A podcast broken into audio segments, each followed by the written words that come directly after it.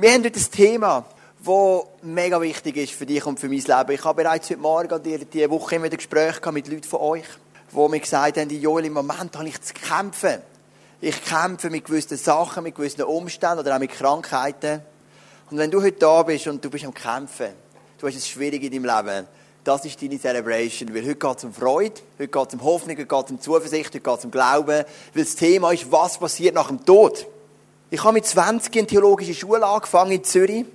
Und wir haben einen Jugendgottesdienst in dieser Kirche, wo ich damals ähm, war. Und im Jugendgottesdienst habe ich predigt, Sonntag für Sonntag, und ich habe mich interessiert, ja, was interessiert denn die Leute überhaupt? Nicht nur die Leute wie ich, die in einer Kirche sind, die regelmäßig beten, eine Beziehung haben mit Gott, sondern die Leute, die mit Kirche gar nicht am Hut haben. Und dann habe ich die Rektorin von der Kantonsschule angerufen, wo ich in die Schule gegangen bin und habe gesagt, ich habe einen Fragebogen erstellt mit 50 möglichen Themen für den Gottesdienst. Und dürfte ich den Fragebogen verteilen in der Klasse, in der Kantonsschule. Dann hat die Direktorin gesagt, ja, dann habe ich in drei Klassen gehen, 60 Schüler. Habe Ihnen mich kurz vorstellen und habe den Fragebogen verteilt. Und sie haben jedes Thema können bewerten von eins. Interessiert mich überhaupt nicht. Bis fünf, das ist mega spannend. Ich habe viele aktuelle Themen drin tun, Themen über Finanzen, über Zukunft, über Job und so weiter. Aber diese Themen sind gar nicht so hoch oben ausgeschwungen. Es gibt ein Thema, das mit Abstand gewonnen hat, mit einem Durchschnitt, wenn ich es recht im Kopf habe, von 4,3 von 5 möglichen. Und das ist genau das Thema, was passiert nach dem Tod. Und das hat mich so überrascht, dass 13- bis 19-jährige Kantonsschüler mit Abstand auf den ersten Platz das Thema tun, was passiert nach dem Tod. Und ich möchte noch beten und dann gehen wir in das Thema rein. Vater im Himmel, ich danke dir, dass du da bist heute Morgen bei uns im ICF Luzern. Und ich danke dir, dass wir miteinander können ergründen und erforschen, was passiert mit unserem Leben, wenn wir einmal eben sterben. Amen. Genau. Im ersten Punkt, den ich mitgenommen habe, ist, hey, gute Nachricht, mit dem Tod ist es noch nicht fertig. Du wirst wieder aufstehen. Du wirst aufstehen. 1. Korinther 15, 21 und 22. Der Tod kam durch einen Menschen in die Welt. Entsprechend kommt es nun auch durch einen Menschen zur Auferstehung der Toten. Genauso wie wir alle sterben müssen, weil wir von Adam abstammen, werden wir auch alle lebendig gemacht werden, weil wir zu Christus gehören. Der Paulus greift die Story auf von Adam und Eva. Und der Adam im Paradies dreht Gott den Rücken zu, ähm, entscheidet sich für seine Wünsche, für seine Ziele und durch das kommt etwas zerbrechlich in die Menschheit hinein. Weil mit Tod in der Bibel ist viel mehr gemeint, als einfach du wirst 100 Jahre alt und dann stirbst. Sondern Tod in der Bibel meint ganz viel, was zerbricht. Beziehungen, die sterben. Tod ist ja in der Bibel nicht nur ein physischer Zustand, sondern es ist auch ein psychischer Zustand. Ein Tod in deiner Gefühlswelt.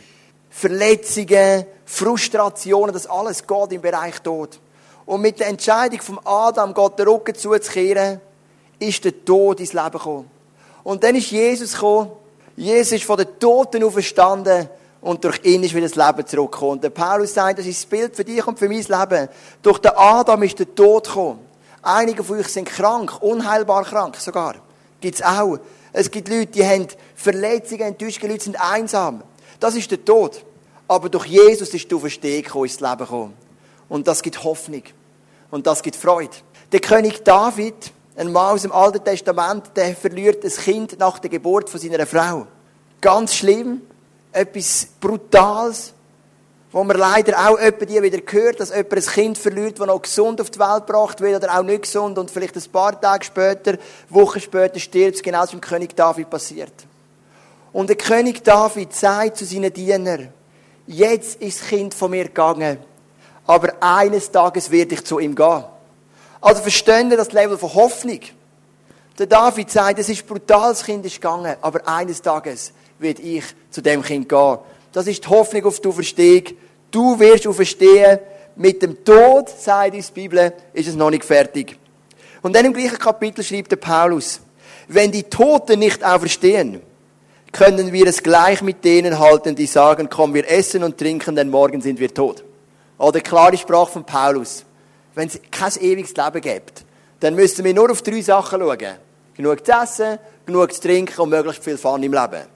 Das wäre das einzige Ziel, weil wir müssen die 100 Jahre, die wir haben, auskaufen. Oder vielleicht ist es ein bisschen weniger. Ich weiß ja nicht. Vielleicht sogar ein bisschen mehr, aber das wird wahrscheinlich nicht bei vielen der Fall sein. Jetzt rein medizinisch gesehen. Der Paulus sagt, hey, wenn das so wäre, wir müssen jede Sekunde auskaufen, wir müssen essen, trinken und Party machen ohne Ende. Aber der Paulus sagt, so ist es nicht. Die Jahre, die du hast auf der Erde, sind in erster Linie eine Vorbereitung auf das ewige Leben. Die Frage ist, auf was fokussierst du dich? Ich habe eines Tages, vor etwa Zwischenzeit sieben, acht Jahren wird es her sein, ich habe das ein paar Mal erzählt, ist bei mir eine unheilbare Krankheit diagnostiziert worden namens Morbus Bechterew. Es ist nicht eine Krankheit, die in den Tod führt, aber es ist unheilbar. Sie führt zu Verstiefung von der Wirbelsäule und zu Sehnenentzündungen und so weiter, nichts Schönes. Ich bin dann in Behandlung, bin viel bei Ärzten bis man es überhaupt mal herausgefunden hat. Habe Medikamente bekommen, habe sehr viel Schmerzen gehabt, bin sogar aus dem Militärdienst entlassen worden, elf Tage vor Ablauf meiner offiziellen Dienstpflicht. Wegen dieser Krankheit, oder? Also ich habe meine Dienstpflicht nicht erfüllen Nach 289 Tagen übrigens, wohl ganz genau. Ähm, und ich bin dann auch in so eine Gruppe gegangen von Leuten, die Morbus Bechterew krank sind, also die gleiche Krankheit hatten wie ich. Und als ich mit diesen Leuten geredet habe, ich gemerkt, hey, etwas ist ungesund. Ich meine, wenn du eine Krankheit hast, du musst zum Arzt, du musst in Therapie, das machen wir auch mit unserem Sohn, habe ich auch schon erzählt, das ist alles wichtig. Du musst Medikamente, alles, was der Arzt dir sagt, keine Frage. Aber der Fokus ist das Leben. Das Leben, wo Jesus dir geht, weil bei Jesus ist das Leben. 1. Johannes 4 sagt, der, der den Sohn hat, hat das Leben, der, der den Sohn hat, hat das Leben nicht. Und ich habe gemerkt, die Menschen verlieren den Fokus aufs Leben. Und sie schauen nur noch auf ihre Zerbrechlichkeit, auf ihre Krankheit. Aber das ist die Hoffnung, die du und ich haben. Wir hoffen, wir haben eine Hoffnung, eine Zuversicht, einen Glauben auf Leben. Wir dürfen das Leben schon auf der Erde erleben, aber wir dürfen es auch nach dem Tod erleben. Die Frage ist, ja, wie stehen wir denn auf? Wie werden wir auferstehen? Wir bleiben immer noch im 1. Korinther 15. Entsprechend verhält es sich mit der Auferstehung der Toten.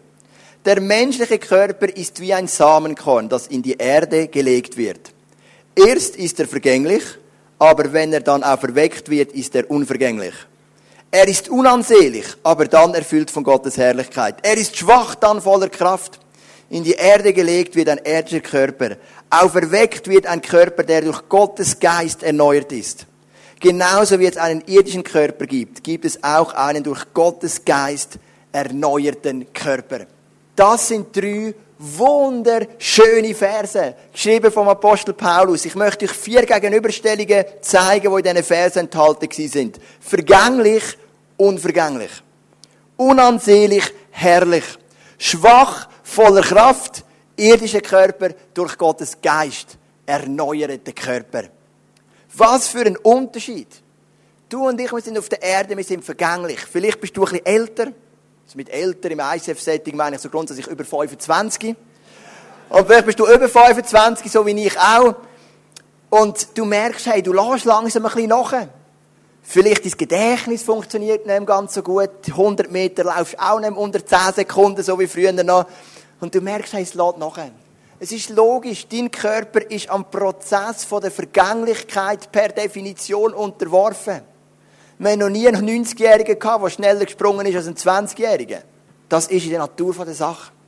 Dein Körper ist vergänglich und wenn du mit dem kämpfst, weil du es merkst, vielleicht kennst du zum Beispiel Leute, die dement sind, etwas ganz Schwieriges, vielleicht sogar Verwandte oder Eltern von dir, Du darfst immer wissen, die Vergänglichkeit hat mal ein Ende.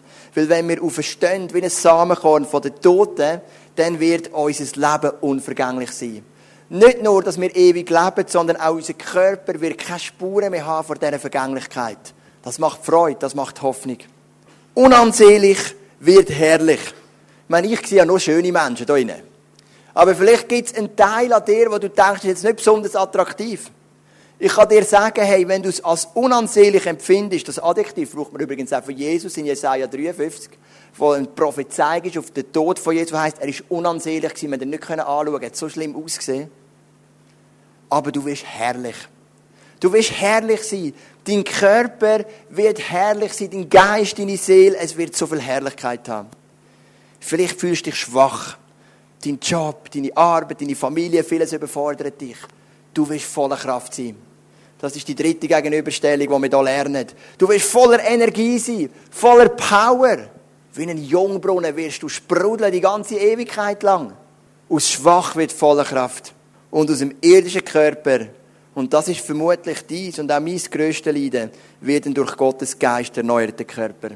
Du merkst immer wieder, wie fehlerhaft du bist. Du versuchst das Gute zu tun und du tust doch nicht das Gute. Du versuchst nicht zu sündigen und sündigst doch wieder. Du versuchst die Wahrheit zu reden und lügst doch wieder. Du versuchst reine Gedanken zu haben, das ist doch wieder unreine Gedanken und du leidest unter dem. 1. Korinther 7 sagt der Paulus, ich will das Gute tun, aber ich tue nicht das Gute. Ich tue das Böse, er leidet. Und das ist die vierte gute Gegenüberstellung. Das ist dein irdischer Körper. Der ist diesen Prozess unterworfen. Aber du wirst einen Körper haben, der durch Gottes Geist erneuert ist. Und der wird noch das Gute tun. Der wird nicht mehr lügen, der wird keine unreinen Gedanken mehr haben. Es gibt keinen Grund mehr, dass der Teufel oder du dich selber musst anklagen musst. Weil du durch Gottes Geist komplett erneuert wirst. Du wirst auferstehen. Wie wirst du auferstehen? Das habe ich dir gesagt. Das Samenkorn stirbt und dann stehst du auf. Ich glaube, dass ich dich wieder erkenne. Du wirst ähnlich aussehen im Himmel, wie du jetzt bist. Wir werden dich kennen. Wir werden dich mit dem gleichen Namen ansprechen. Aber dein Körper wird total durch den Geist Gottes erneuert werden. Jetzt kommt die dritte Frage. Ja, wenn tun wir denn auferstehen? Wann ist der Zeitpunkt? Und da heißt im 1. Korinther 15, du merkst, wir sind immer im gleichen Kapitel, in einem einzigen Augenblick wird das geschehen. Und zwar dann, wenn vom Himmel her die Posaune zu hören ist, die das Ende der Zeit ankündigt. Sobald die Posaune erklingt, werden die Toten auferweckt werden und einen unvergänglichen Körper bekommen. Und auch bei uns, die wir dann noch am Leben sind, wird der Körper verwandelt werden am Ende der Zeit, das sagt uns Jesus, das sagt auch die Offenbarung, das sagt uns der Paulus, da ist eine Einheit, das ganze Neue Testament, kommt ein Posaunenchor. Ich habe heute gemerkt, wir haben in der Band noch keine Posaune, aber die Bibel sagt immer, es kommt ein Posaunenchor. Ob das gerne oder nicht, tut mir leid, es ist einfach so festgelegt. Vielleicht hat es, ich meine, es hat ja viele Instrumente zu der Zeit von der Bibel noch nicht gegeben. Vielleicht hat Jesus in der schon noch ein bisschen, oder der Vater im Himmel schon noch ein bisschen unterleitet mit ein bisschen Bass und Schlagzeug. Ich weiß ja nicht. Aber es wird ein Posaunenchor kommen und dann wird das Ende der Zeit ankündigen in einem Moment. Du wirst die sein, du wirst am Arbeiten sein, du wirst am Sport machen sein. Irgendwann kommt der, vielleicht bist du tot und deine nächste, übernächste, irgendeine Generation wird das erleben. Und dann kommt der Chor. Und der Chor, der spielt, der spielt so wunderschön. Ich mag mich erinnern, Rebecca und ich vor ein paar Jahren sind im Bett gelegen. Und plötzlich kommt ein Posaunenchor. Und wir haben in der Nähe in eine Turnhalle gegangen, dort hat er so einen Chor probiert. Aber der Posaunenchor, der hat so himmlisch stöhnt, dass ich ohne Seich für einen Moment gemeint habe, jetzt, jetzt ist der Zeitpunkt, oder? Aber das Problem ist, Rebecca und ich, wir sind immer noch da. Das ist ja nicht gut, oder? Wenn der Posaunenchor kommt. Und dann bin ich auf den Balkon und bin schauen und bin nicht rausgekommen, bis ich dann gedacht ah, in der Turnhalle, probt der Posaunenchor bei dieser Schule, die gerade nebendran ist. Da habe ich durchgeschnauft und dachte, okay, es gibt noch einen Grund, warum ich noch da bin, oder? Ähm, genau. Wir freuen uns auf den Moment. Und in dem Moment werden die Toten auferstehen. Überall. Und du fragst dich, ja, was ist denn vorher? Was ist denn bis zu dem Posaunenchor hin? Ich meine, eben, wenn ich sterbe und Jesus ist noch nicht zurückgekommen, ist es noch nicht erschienen auf dem Ölberg, was ist bis dorthin? Zwei Sachen. A, wir leben in, in dem Setting von Raum und Zeit. Raum und Zeit hat Gott eingeführt. In dem innen leben wir. Zeit, Raum. Aber Gott steht über dem. Du wirst es vermutlich empfinden als ein Moment wo du verstehst. Aber in Fakt ist es, so wie ich es verstehe, am Ende der Zeit. Zweitens sagt uns die Bibel auch, es gibt nicht nur Himmel und Hölle, es gibt auch ein Totenreich. Zwei Drittel von allen Stellen im Neuen Testament über die Ewigkeit beziehen sich auf das Totenreich, nicht auf den Himmel und nicht auf die Hölle. Und das Totenreich ist ein Wartesaal. So wie du am Bahnhof bist und im Wartesaal amigs ein Hefti lesest, 20 Minuten Blick am Abend, was auch immer, und dann kommt endlich der Zug und dich nervt, dass er Verspätung hat. Obwohl die SBB sehr selten Verspätung hat, werde ich noch sagen, als regelmäßiger Zugfahrer. Du bist in dem Wartesaal. Und das ist die andere Erklärung. Ich sehe auch nicht ganz durch, wie es jetzt genau ist. Vielleicht bist du auch in dem Wartesaal. Und du wartest auf die Herrlichkeit, auf die Auferweckung. Aber dann wird der Moment kommen und du wirst auferstehen. Und jetzt kommt die vierte Frage, die wir uns heute Morgen noch stellen wollen. Wir wissen jetzt, wir werden auferstehen. Wir wissen, wie wir werden auferstehen, unvergänglich, herrlich, voller Kraft durch Gottes Geist erneuert und wir wissen, wenn wir werden auferstehen. Aber jetzt ist die Frage, ja, was erwartet uns denn nach der Auferstehung? Ich meine, das interessiert ja noch, oder? Weißt du, noch gut zu wissen, wir werden auferstehen, aber wir würden gerne ein bisschen wissen, ja, was erwartet uns denn? Du buchst schon auch nicht Ferien, ohne dass du weißt, was nachher passiert. Du würdest gerne ein bisschen wissen. Ich möchte jetzt ein paar Punkte noch zu dem sagen. Jesus sagt, denn im Haus meines Vaters gibt es viele Wohnungen. Sonst hätte ich euch nicht gesagt, ich gehe hin, um dort alles für euch vorzubereiten. Und wenn alles bereit ist, werde ich kommen und euch zu mir holen. Dann werdet auch ihr dort sein, wo ich bin. Also das erste Mal, der Himmel ist ganz physisch. Es gibt Wohnungen, es gibt Bäume, es gibt Stadtmauern, es gibt Häuser. Das wird uns alles beschrieben in der Bibel. Ich sage das, weil ich letzte Woche über die Weltreligionen predigt habe. Und ein Hindu oder ein Buddhist glaubt, der Himmel, der ist rein geistlich. Der ist rein seelisch. Eine körperliche Welt gibt es dort nicht mehr. Aber die Bibel sagt doch, es gibt eine körperliche Welt. Es gibt Bäume, es gibt Häuser. Und du bekommst deine Wohnung. Ich weiß nicht, ob du in einer Wege wohnst, ob du alleine wohnst. Mein persönlicher Wunsch, ich habe nicht grosse Wünsche, ich bin sehr bescheiden, aber mein Wunsch wäre ein Whirlpool. Weil das finde ich schön. Also wenn mein Haus dürfte ein Whirlpool haben, ich brauche sonst, neben, sonst lieber nicht zu gross, weil ich putze ja nicht gern. Ah gut, mal im Himmel putze ich ja dann gern, oder? Wahrscheinlich. Aber nicht zu gross mit Whirlpool, dann bin ich happy. Das eine, das ist ganz physisch. Bevor wir jetzt weitergehen und noch zwei andere Eigenschaften anschauen von der Ewigkeit, möchte ich dir auch noch eine andere Realität darstellen. Matthäus 25, Vers 46, wo Jesus sagt, so werden sie, das sind Menschen, die nicht Jesus nachfolgen, an den Ort der ewigen Strafe gehen. Die Gerechte aber werden ins ewige Leben eingehen. Im Johannes 3, Vers 16 heißt, dass Gott die Welt so fest geliebt hat, dass er seinen eigenen Sohn hingegeben hat, dass jeder, der in ihn glaubt, nicht verloren geht, sondern das ewige Leben hat. Das Ziel vom Vater ist ewiges Leben für dich. Das Ziel vom Vater ist Leben in Freude, in Fülle, eine Ewigkeit mit dir zu verbringen. Aber es gibt den Himmel, die Ewigkeit bei Gott, aber die Bibel sagt doch auch klar, es gibt auch die Hölle, das getrennt sein von Gott. Ja, wie ist denn die Hölle? Und warum gibt es eine Hölle? Seit jeher haben wir Christen Mühe mit der Realität und da gibt es ganz viele Versuche, die Hölle wegzudiskutieren. Einige sagen, die gibt es gar nicht. Andere sagen, die ist zeitlich beschränkt und so weiter und so fort, ein Haufen Theorien. Ich persönlich glaube, dass das nicht haltbar ist, wenn man die Bibel wirklich schaut, liest. Sondern es gibt eine Hölle, es gibt ein von Gott. Ich möchte dir erklären, warum es das gibt. Vor vielen Jahren habe ich mein allererstes Camp geleitet. Das Camp habe ich geleitet mit einer Jugendgruppe, ich war 20 und wir sind auf Ischia, Vulkaninsel bei Italien. In Ischia sind wir in einem wunderschönen Lagerhaus. Ich glaube, 47 Leute sind es wenn es mir recht ist. Und auf der Terrasse hat es ein Bassin, ein Kinderbassin. Und wo wir die Einführung haben von dem Hausbesitzer, sagen das Kinderbassin ist für Kinder. Darum heisst es Kinderbassin. Und nicht für Erwachsene, sonst würde es heißen Erwachsenenbassin. Okay. Darum bitte ich euch, da nicht reinzugehen, weil ihr habt kein Kind dabei. Jemand hat ein Kind dabei das kann rein und meine Kinder, aber das ist nicht für euch. Kannst du dir denken, gell? 47 junge, wilde Leute. Es passt auf, auf, auf der Rasse. Manchmal haben sie gejasset, sie haben gespielt, sie haben ähm, zusammen etwas getrunken. Und es ist auch immer das Pass es ist heiß, oder? Und natürlich mit der Zeit sind ein paar drin und ich habe sie rausgeschickt, wenn ich es gesehen habe. Und irgendwann gibt es einen Fight. Der eine die hebt sich noch an dieser Bassenwand, der reißt das ganze Bassenwand auf, das Bassen geht kaputt und das ganze Wasser fließt über das Flachdach und dann durch ab auf der Seitenwand. Jetzt hat grundsätzlich der Mann keine Freude gehabt, das Haus gehört. Das ist noch keine Überraschung für dich.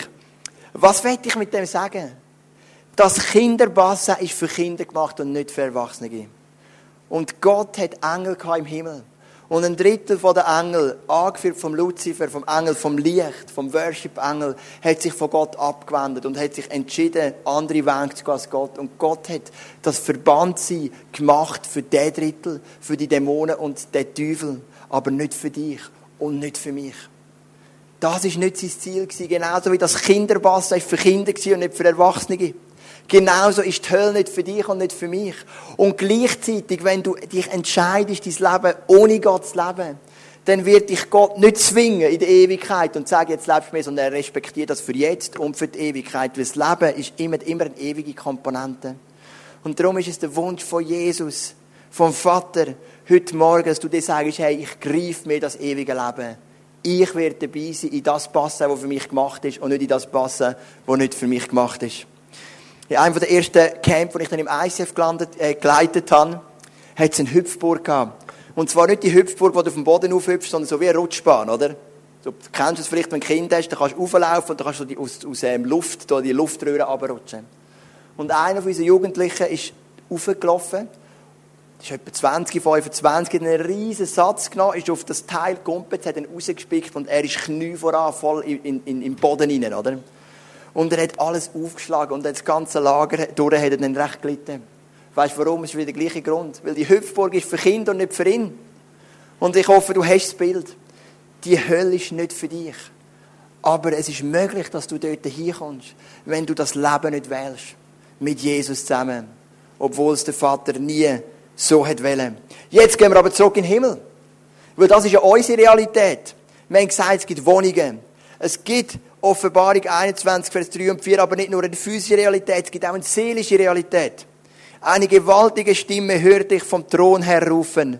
Hier wird Gott mitten unter den Menschen sein. Er wird bei ihnen wohnen und sie werden sein Volk sein. Ja, von nun an wird Gott selbst in ihrer Mitte leben.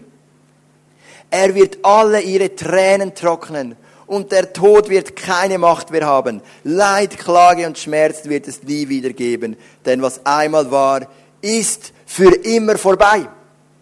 Wenn du leidest, wenn du Schmerzen hast, wenn das Leben dir manchmal hart zuspielt, wenn du attackiert worden bist von anderen Menschen und so weiter und so fort oder auch selbst verschuldet in den Schwierigkeiten bist, es kommt ein Moment, wo das vorbei ist. Kein Tod, kein Leid, kein Klage, kein Schmerz und nicht einmal Tränen. Höchstens vielleicht Freudentränen. Das ist ein Teil von dem ewigen Leben. Und das Dritte, nebst der physischen und der seelischen Realität, ist die geistliche Realität. Die Stadt braucht als Lichtquelle. Mit der Stadt ist das neue Jerusalem gemeint, wo der Himmel beschreibt. Weder Sonne noch Mond. Denn in ihr leuchtet die Herrlichkeit Gottes und das Licht des Lammes. Gott selber ist dort präsent. Es braucht nicht einmal eine Lampe. Ist jetzt nicht gut für alle Elektroniker, oder? Oder Elektriker, Stromer. Es braucht keine Lampe mehr. Nur Gott ist dort. Und das Lange, das ist mehr als genug. Nicht einmal LED-Technologie. Gott ist dort. Und von dort aus kommt die ganze Herrlichkeit. Und du darfst ein Teil sein von dieser Herrlichkeit, von dieser Majestät. Du darfst Gott anbeten. Du darfst in einer Beziehung sein mit Gott. Du darfst in einer Reinheit sein mit Gott. Du kannst worshipen. So wie wir es vorhin gehört haben von Dave. Du darfst anbeten im Geist und in der Wahrheit. Und du darfst die Ewigkeit geniessen. Und stell dir vor, du bist die 100 Jahre auf der Erde. Und es geht drunter und drüber. Und dann kommt die Ewigkeit. Und ewig ist einfach ewig. Unendlich lang. Und es lohnt sich, da halt auch mal eins auf den Deckel zu bekommen, auch mal ein bisschen zu leiden und ohne durchzugehen, weil du darfst in die Herrlichkeit eingehen. Gleichzeitig darfst du aber einen Teil von dem Himmel schon auf der Erde erleben. Und mit dem möchte ich abschließen. Band kann vorkommen, kann bereits ein bisschen einspielen, dass wir nachher reingehen in einen Song.